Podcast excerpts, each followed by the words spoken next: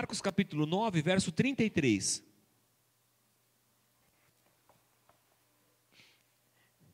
E apesar dos discípulos não falarem nada nesse texto, o silêncio deles fala demais, e é sobre o silêncio deles que eu queria conversar com vocês essa noite.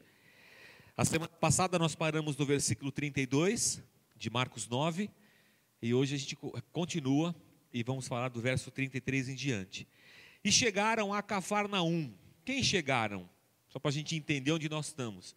Jesus e os seus doze apóstolos. Chegaram da onde? De uma experiência incrível. Porque Jesus subiu no monte da transfiguração, lembram? Com Pedro, Tiago e João, três dos apóstolos e ele. Os outros nove apóstolos ficaram lá embaixo do monte, esperando. Lá em cima, Jesus fica reluzente, sofre uma metamorfose e a glória vem sobre ele. Pedro, Tiago e João vêm, rola um espanto, e Jesus fala assim para eles: não contem isso para ninguém, só falem disso depois que eu ressuscitar. E eles descem. Quando eles descem daquela experiência gloriosa, o que tem lá no pé do morro? Um endemoniado que não sai nem com reza brava. E quem está lá? Os outros nove apóstolos. Um, mais uma multidão, uns escribas, uma confusão dos infernos, porque o demônio não queria sair. Quer dizer, acabou de ter aquela experiência super espiritual lá em cima, e aqui embaixo já está aquela confusão lascada. Jesus expulsa os demônios, ou o demônio, explica para os discípulos que aquela espécie de demônio só saía com oração, a gente falou disso semana passada, e aí os discípulos vão indo para Cafarnaum, Jesus e os, os doze. E chegaram a Cafarnaum. Quando ele estava em casa, perguntou para os discípulos: O que vocês estavam discutindo no caminho? Mas os discípulos deram um migué no Senhor. Não? Na minha, a minha versão é atualizadíssima. Mas eles guardaram silêncio. Os discípulos ficaram quietos. E por que eles ficaram quietos? Porque eles estavam discutindo quem deles era o maior. Cara, Jesus tinha acabado de ser transfigurado, expulsado um demônio, eles estão indo embora e a conversa deles é: quem será de nós que é o melhor? Quem é o maior? Quem de nós é o mais forte? Sei lá.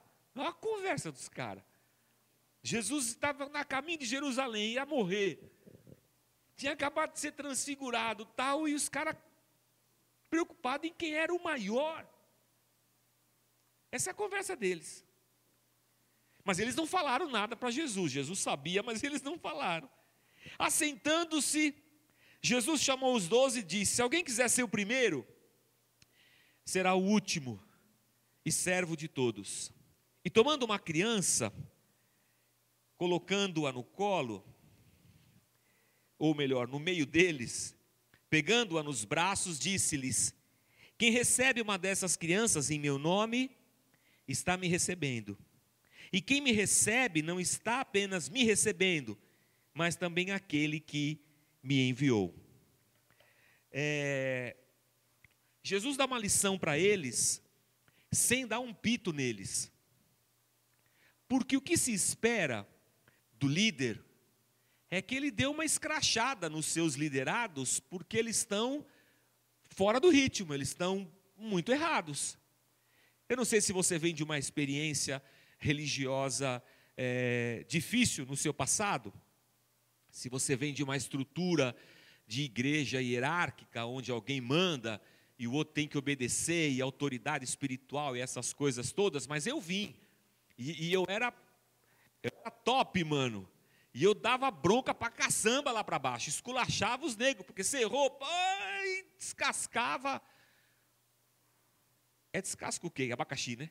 Descascava o abacaxi.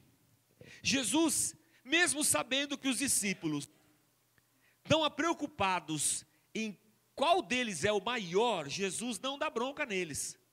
Isso eu acho incrível no texto.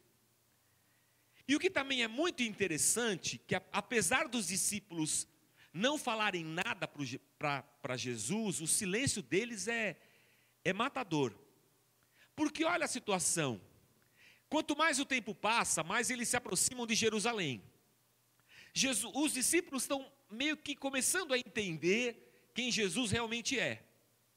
Eles sabem que Jesus é o Messias, porque Pedro falou isso há poucos dias. Tu és o Cristo, filho do Deus vivo. Então eles já sabem que Jesus é o Messias.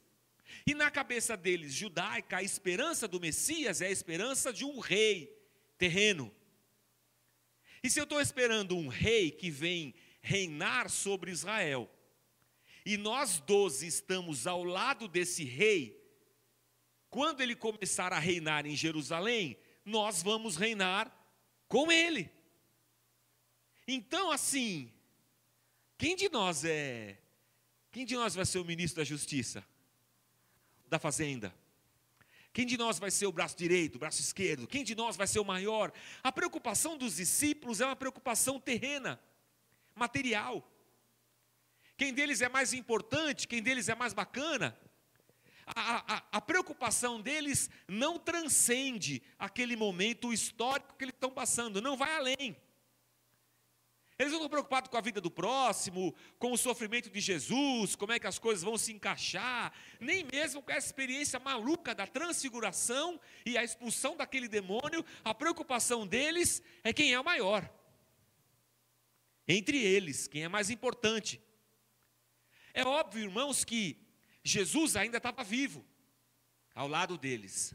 Aliás, quando ele passa pelo processo da transfiguração e ele fala para os discípulos, para Pedro, Tiago e João: Não digam para ninguém o que vocês viram aqui, até que eu ressuscite. E eles não entenderam, porque eles não imaginavam que Jesus iria morrer e ressuscitar três dias depois. Mas a ressurreição é o momento em que a chave dos discípulos é virada. É quando Jesus ressuscita, que os caras falam, maninho, é por isso que ele falou no templo que ele ia destruir. O templo em três dias ia reconstruir. Ele está falando dele. E outra, Jesus não ressuscita igual Lázaro. Lázaro ressuscitou também, não ressuscitou? Mas Lázaro voltou como Lázaro. E o pior, irmãos, Lázaro morreu de novo. O sujeito azarado para morrer duas vezes, irmãos. Jesus não. Jesus ressuscita em corpo glorificado. E os discípulos viram isso. Aliás, quando eles estão reunidos, e Tomé não tinha acreditado. Aí Tomé fala assim: não acredito, tal, não sei o quê. Aí quando eles estão reunidos, Jesus aparece e fala: Tomé, põe tua mão nas minhas feridas. Encosta aqui a mão no, no buraco que a cruz e, e, e fez em mim. E quando Tomé encosta em Jesus, ele, ele cai de joelhos, ele fala: Senhor, Rei meu e Deus meu. Tomé, num ambiente de incredulidade, ele reconhece Cristo como Deus. Mas é só na ressurreição que essa chave é virada. E que os discípulos, entendendo que o Messias era muito mais do que um rei terreno, mas ele é um rei eterno, ele é Deus, eles percebem que a morte não era o fim das suas vidas. É por isso que eles foram para as arenas para serem mortos, sacrificados, porque eles viram Cristo ressurreto. Meu Deus, o que é a morte não é nada. Nós estaremos na eternidade com o Cristo. Mas nesse momento da história, eles ainda não tinham entendido isso tudo. Por isso a discussão deles ainda estava no campo e na ordem das coisas materiais. E aqui tem um problema, irmãos. Porque eu e você estamos no momento pós-ressurreição. A gente não estava lá para ver o Cristo ressurreto, mas nós sabemos disso. Mas as nossas discussões, o que povoa a nossa mente, o que preocupa a nossa vida, ainda está no mesmo campo da preocupação daqueles discípulos. A nossa preocupação é de querer ser, nós queremos ser grandes, relevantes. A nossa preocupação é com dinheiro, é com carreira, é com faculdade, é com pós-graduação, é com MBA e não sei mais o que. A minha preocupação é quem é mais importante. Dentro de casa, a preocupação é quem manda mais. É por isso que é uma dificuldade grande em marido se entender com mulher, porque o entendimento entre marido e mulher é, é, é necessário que um mande e o outro obedeça. Porque a discussão é quem manda aqui, quem é maior aqui. Vivemos isso no ambiente profissional, é um puxando o tapete do outro, todo mundo quer crescer. Vemos isso no campo humano, é, é, é por isso a proliferação de, de, de, de tanta gente querendo ser treinador do outro ou dar conselho para o outro. Porque todo mundo quer ser grande, todo mundo quer ter sucesso, todo mundo quer crescer. A nossa preocupação, irmãos, ela ainda está atrelada ao campo da matéria e do espaço físico que nós vivemos. Essa é a nossa preocupação. Quem é melhor? Quem é maior? Quem é mais importante? Minha preocupação é a minha aposentadoria, meu carro a faculdade dos meus filhos, a minha casa própria, minha preocupação é a minha vida. Essa é a minha preocupação. E eu vou até Jesus perguntando para ele qual de nós é o maior, o melhor. As nossas preocupações ainda giram em torno de nós mesmos. Nós ainda somos o centro da nossa preocupação, dos nossos anseios, desejos, sonhos. Tudo ainda gira em torno da gente. Apesar da ressurreição ter mostrado para nós a nossa verdadeira esperança e realidade espiritual eterna, nós ainda vivemos atrelados a, a uma sistemática desse mundo aqui, a gente ainda está competindo. Às vezes competimos até dentro da própria esfera da igreja, em que um quer ser maior do que o outro. Não é loucura isso, irmãos? Mais incrível ainda, irmãos, é que olhando para o texto, Jesus fala assim: é, é sobre o que, que vocês estavam conversando mesmo? E eles dão uma de Miguel. Não, Jesus, a gente estava. Pedro falou que o Palmeiras foi campeão em 51. A gente estava discutindo aqui se foi mesmo. A gente acha que foi, eles falaram. Foi o Palmeiras campeão do mundo em 51, campeão mundial. E o, só tinha um, um dos apóstolos que era corintiano, era o Judas. Os outros todos eram. Não lembro agora o percentual, mas eram, uns eram palmeirenses, uns eram santistas, uns eram corintianos, e tinha Judas que foi o único dos doze que duvidou do título mundial do Palmeiras em 51. Era sobre isso que a gente estava conversando, Jesus nada sério. Aí Jesus fala para eles aquilo que eles estavam conversando. Quem quiser ser o maior, tem que ser o menor. Quem quiser ser o primeiro, tem que ser o último.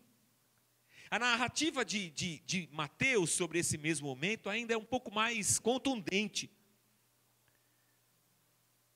Ah, Jesus está invertendo a lógica do pensamento dos discípulos. É por isso que Jesus pega uma criança e ele fala assim: quem receber essa criança como que recebendo a mim, não vai receber só a mim, mas vai receber ao meu Pai também, ou seja, a Deus. E por que Jesus pega uma criança naquele contexto, naquele momento histórico? Porque criança, no judaísmo do primeiro século, era igual a nada. Era igual a mulher, nada. No judaísmo do primeiro século, uma mulher nem sequer podia ser uma testemunha em alguma demanda da sociedade, porque a opinião de uma mulher não valia nada. Então, mulher e criança, no judaísmo do primeiro século, não valiam nada. Eu acho que é por isso que Deus fala tanto a respeito do órfão, da viúva. É por isso que Jesus vai mudando essa ótica dos seus discípulos que estão ali andando com ele, quando Jesus dá espaço para a mulher, quando Jesus conversa com a prostituta, com a samaritana, e o ministério de Jesus vem valorizar a mulher. Então, quando ele pega a criança, ele está invertendo os valores daqueles discípulos e mostrando que aquela criança a quem ninguém dá valor, ela tem valor.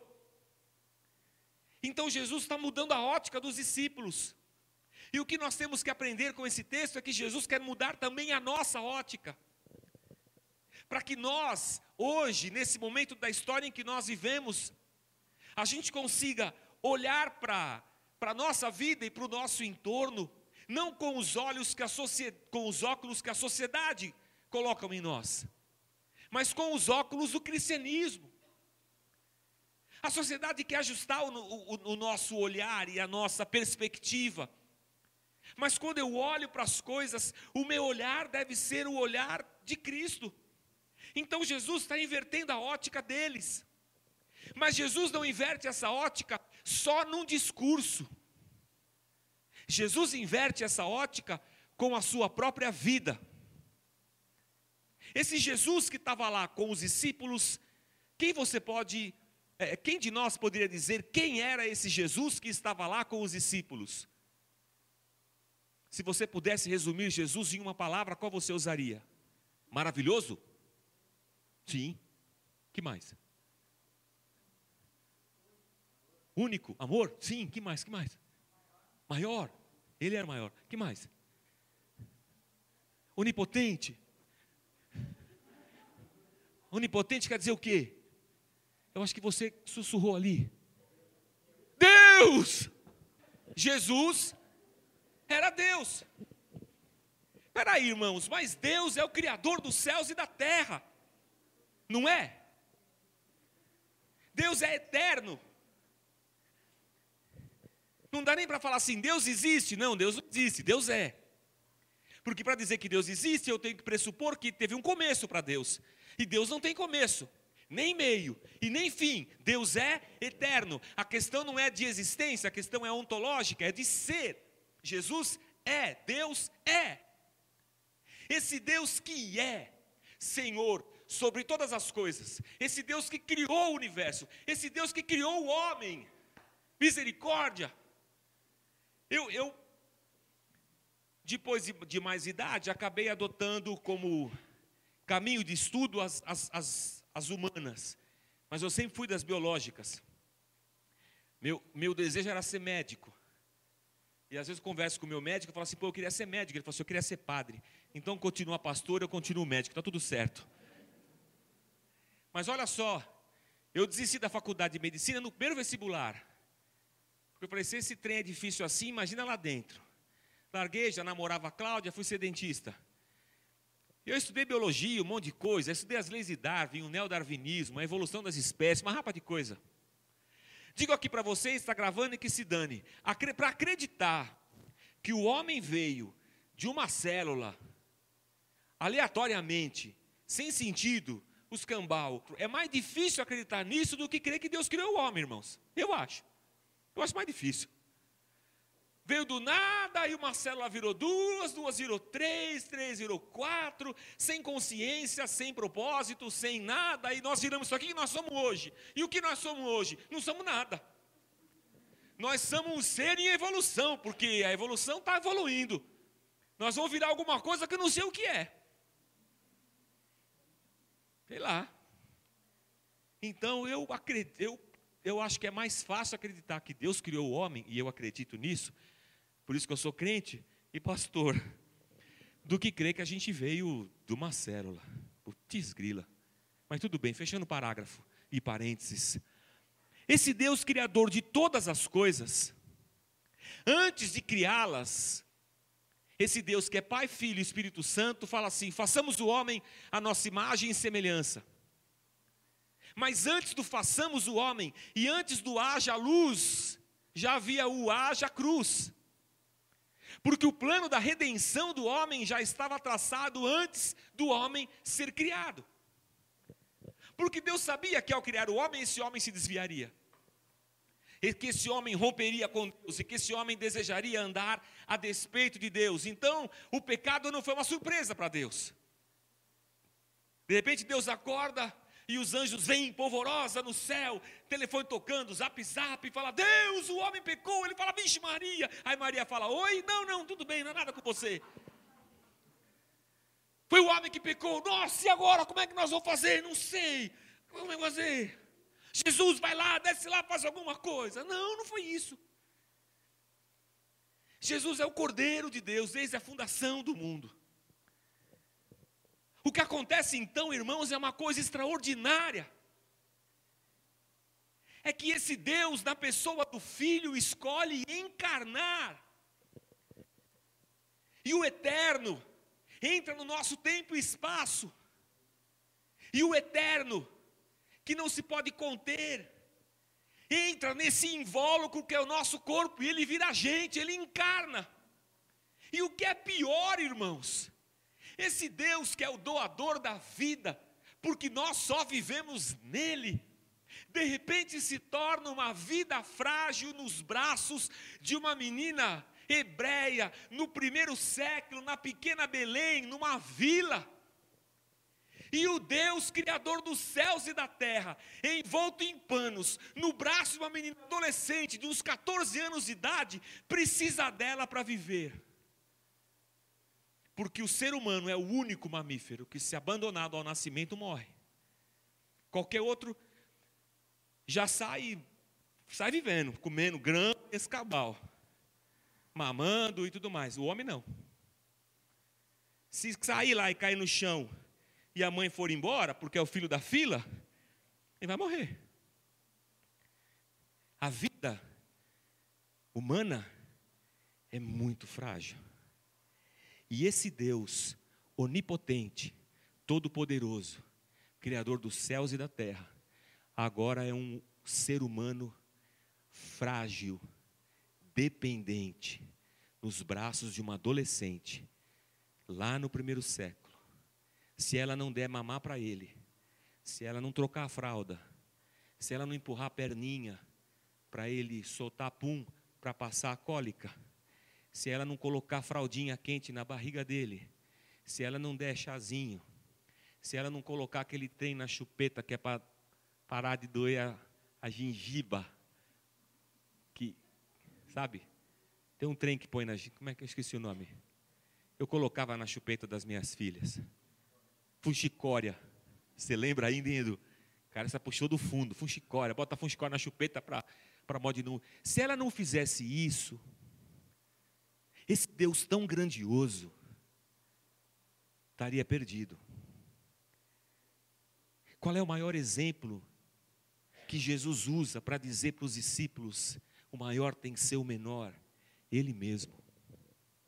E não satisfeito em ser homem, ele se faz servo. E como servo, ele se entrega à morte de cruz por amor de nós. Por amor de nós. E esse Jesus que está andando com os discípulos, sabendo que nesse momento crucial da vida dele, deles,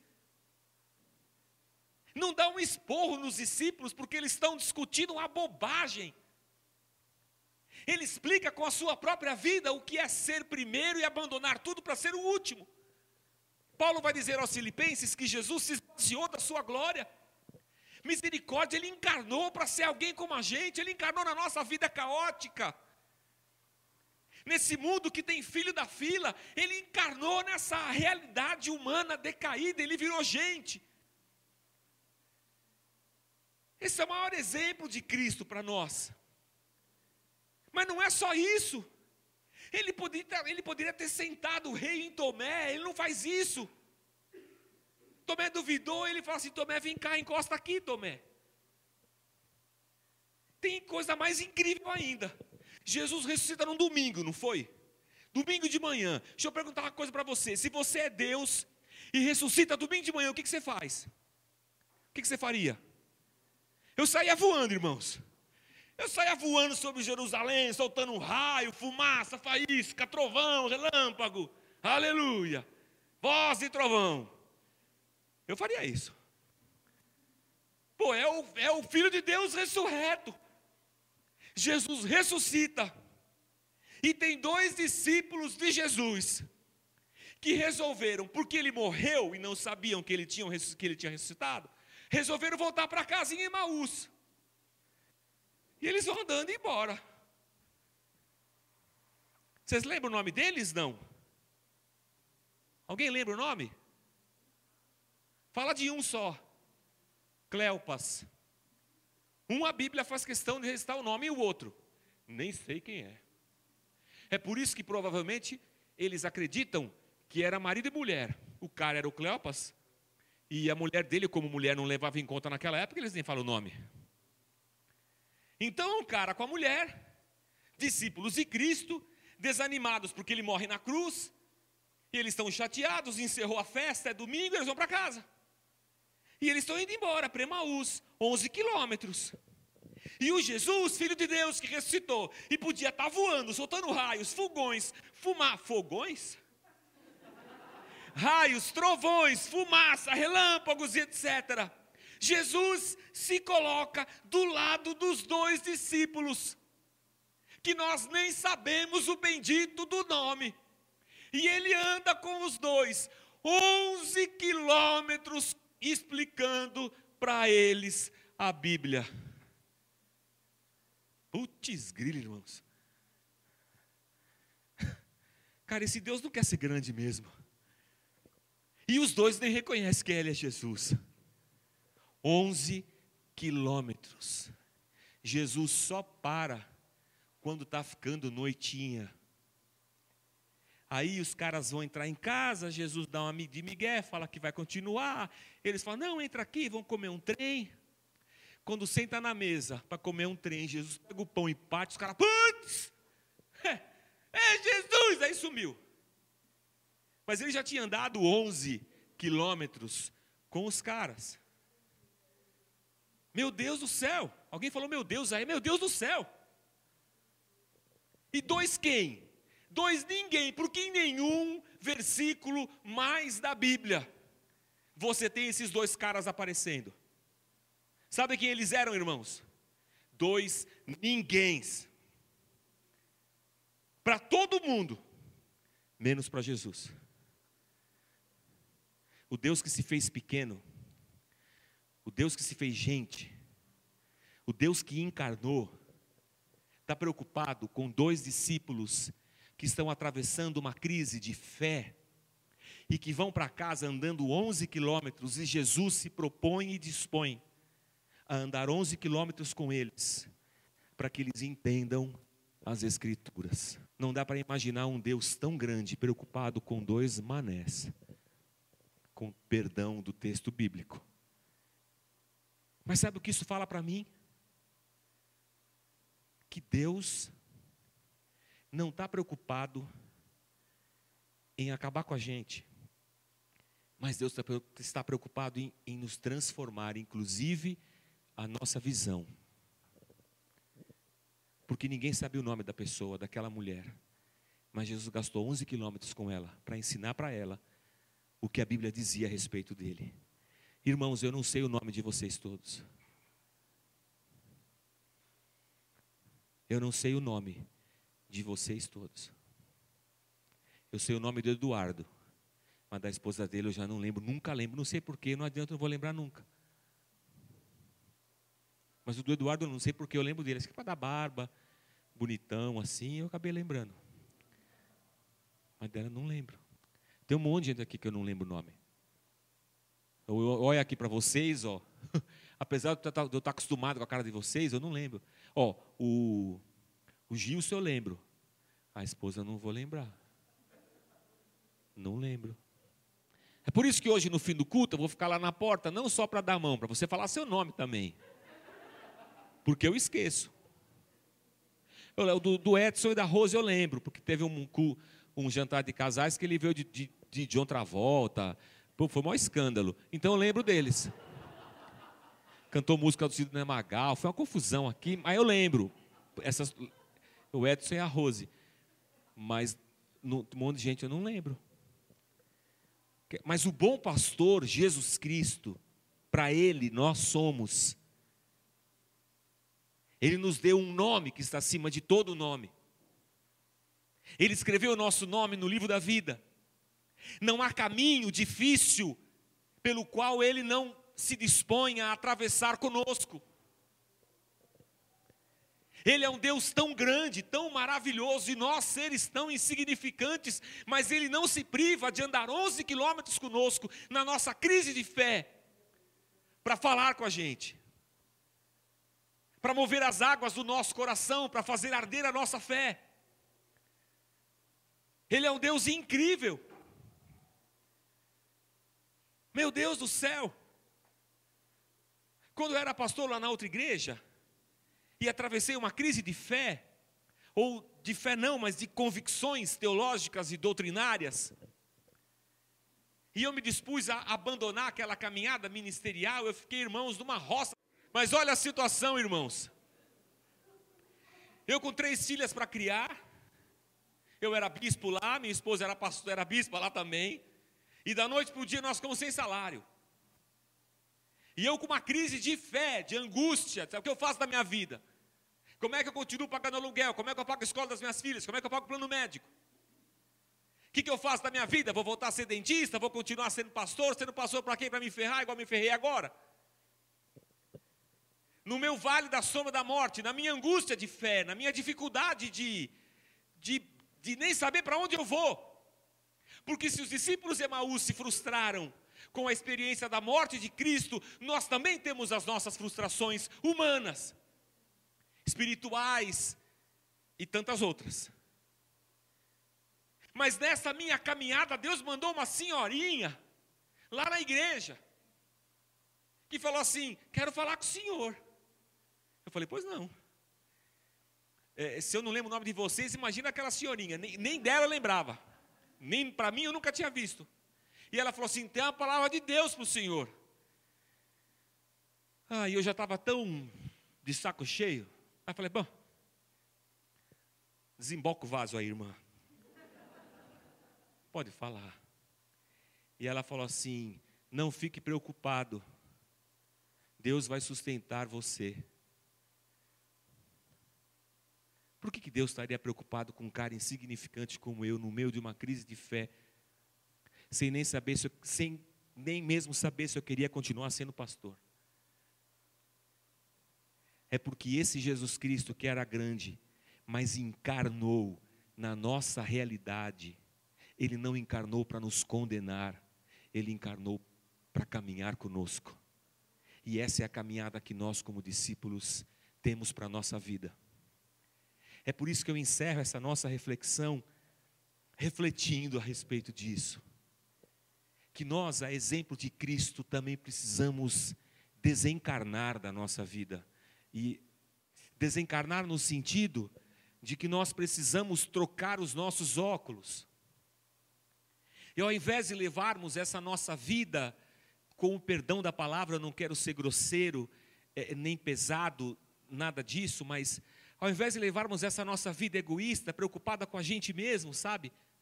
Materialista, porque nós somos assim. Não, é, não, não vou chamar de defeito, é a nossa sociedade, é o momento da história que nós vivemos, são as conjunturas à, nossa volta. Mas eu acho que esse texto está dizendo para nós que a gente tem que trocar um pouco o nosso, o, o, o nosso óculos. E ao desencarnarmos dessa nossa vida, nós abrirmos espaço para encarnarmos na vida do próximo, do aflito, do necessitado, da criança da viela da paz daquele que tem fome, daquele que tem sede, e sermos então instrumentos de Deus, como sal e luz dessa terra. E talvez você me pergunte, mas pastor, como é que a gente faz isso? Eu vou dizer para você: não sei.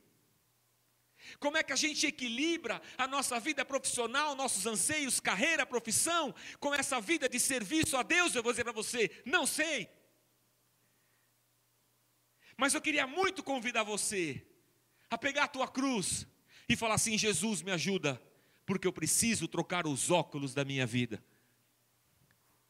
Porque eu ainda estou preocupado em ser o maior, eu ainda estou preocupado em ter mais. E o Senhor veio até aqui embaixo e se esvaziou de toda a sua glória para me dar o exemplo da vida que eu preciso levar. Então me ajuda, Senhor, porque eu preciso ser sal e luz nessa terra. Eu preciso ser veículo da tua graça como igreja dele. O Senhor está chamando a gente. O Senhor está abrindo os nossos olhos para que nós possamos levar para esse mundo caótico e perdido a esperança que só existe em Jesus Cristo. E mesmo que nós estejamos no caminho da nossa incredulidade, Cristo haverá de nos falar ao coração. E que nessa noite o nosso coração seja aquecido como o coração dos dois discípulos no caminho de Emaús. e que a gente diga: era Jesus que estava com a gente, não era? Eu sabia que era Ele, porque Ele mudou a minha vida. Porque lá do alto, um Deus tão grande foi capaz de descer aqui e me encontrar na minha insignificância para dizer o meu nome e para falar assim: eu vou cuidar de você. Vinde a mim, todos vós que estáis cansados e oprimidos, e eu vos aliviarei. E é isso que a gente tem que fazer. Nós temos que nos agarrar a Jesus Cristo. E nós temos que pedir para Ele que Ele nos ajude a nós superarmos as questões da nossa caminhada e possamos então servir a Ele com alegria no coração. Não é uma caminhada fácil, não é uma caminhada cheia de respostas, mas é o único caminho onde o nosso coração é aquecido pela presença dEle e nós encontramos a verdadeira alegria que só existe em Jesus Cristo. Amém?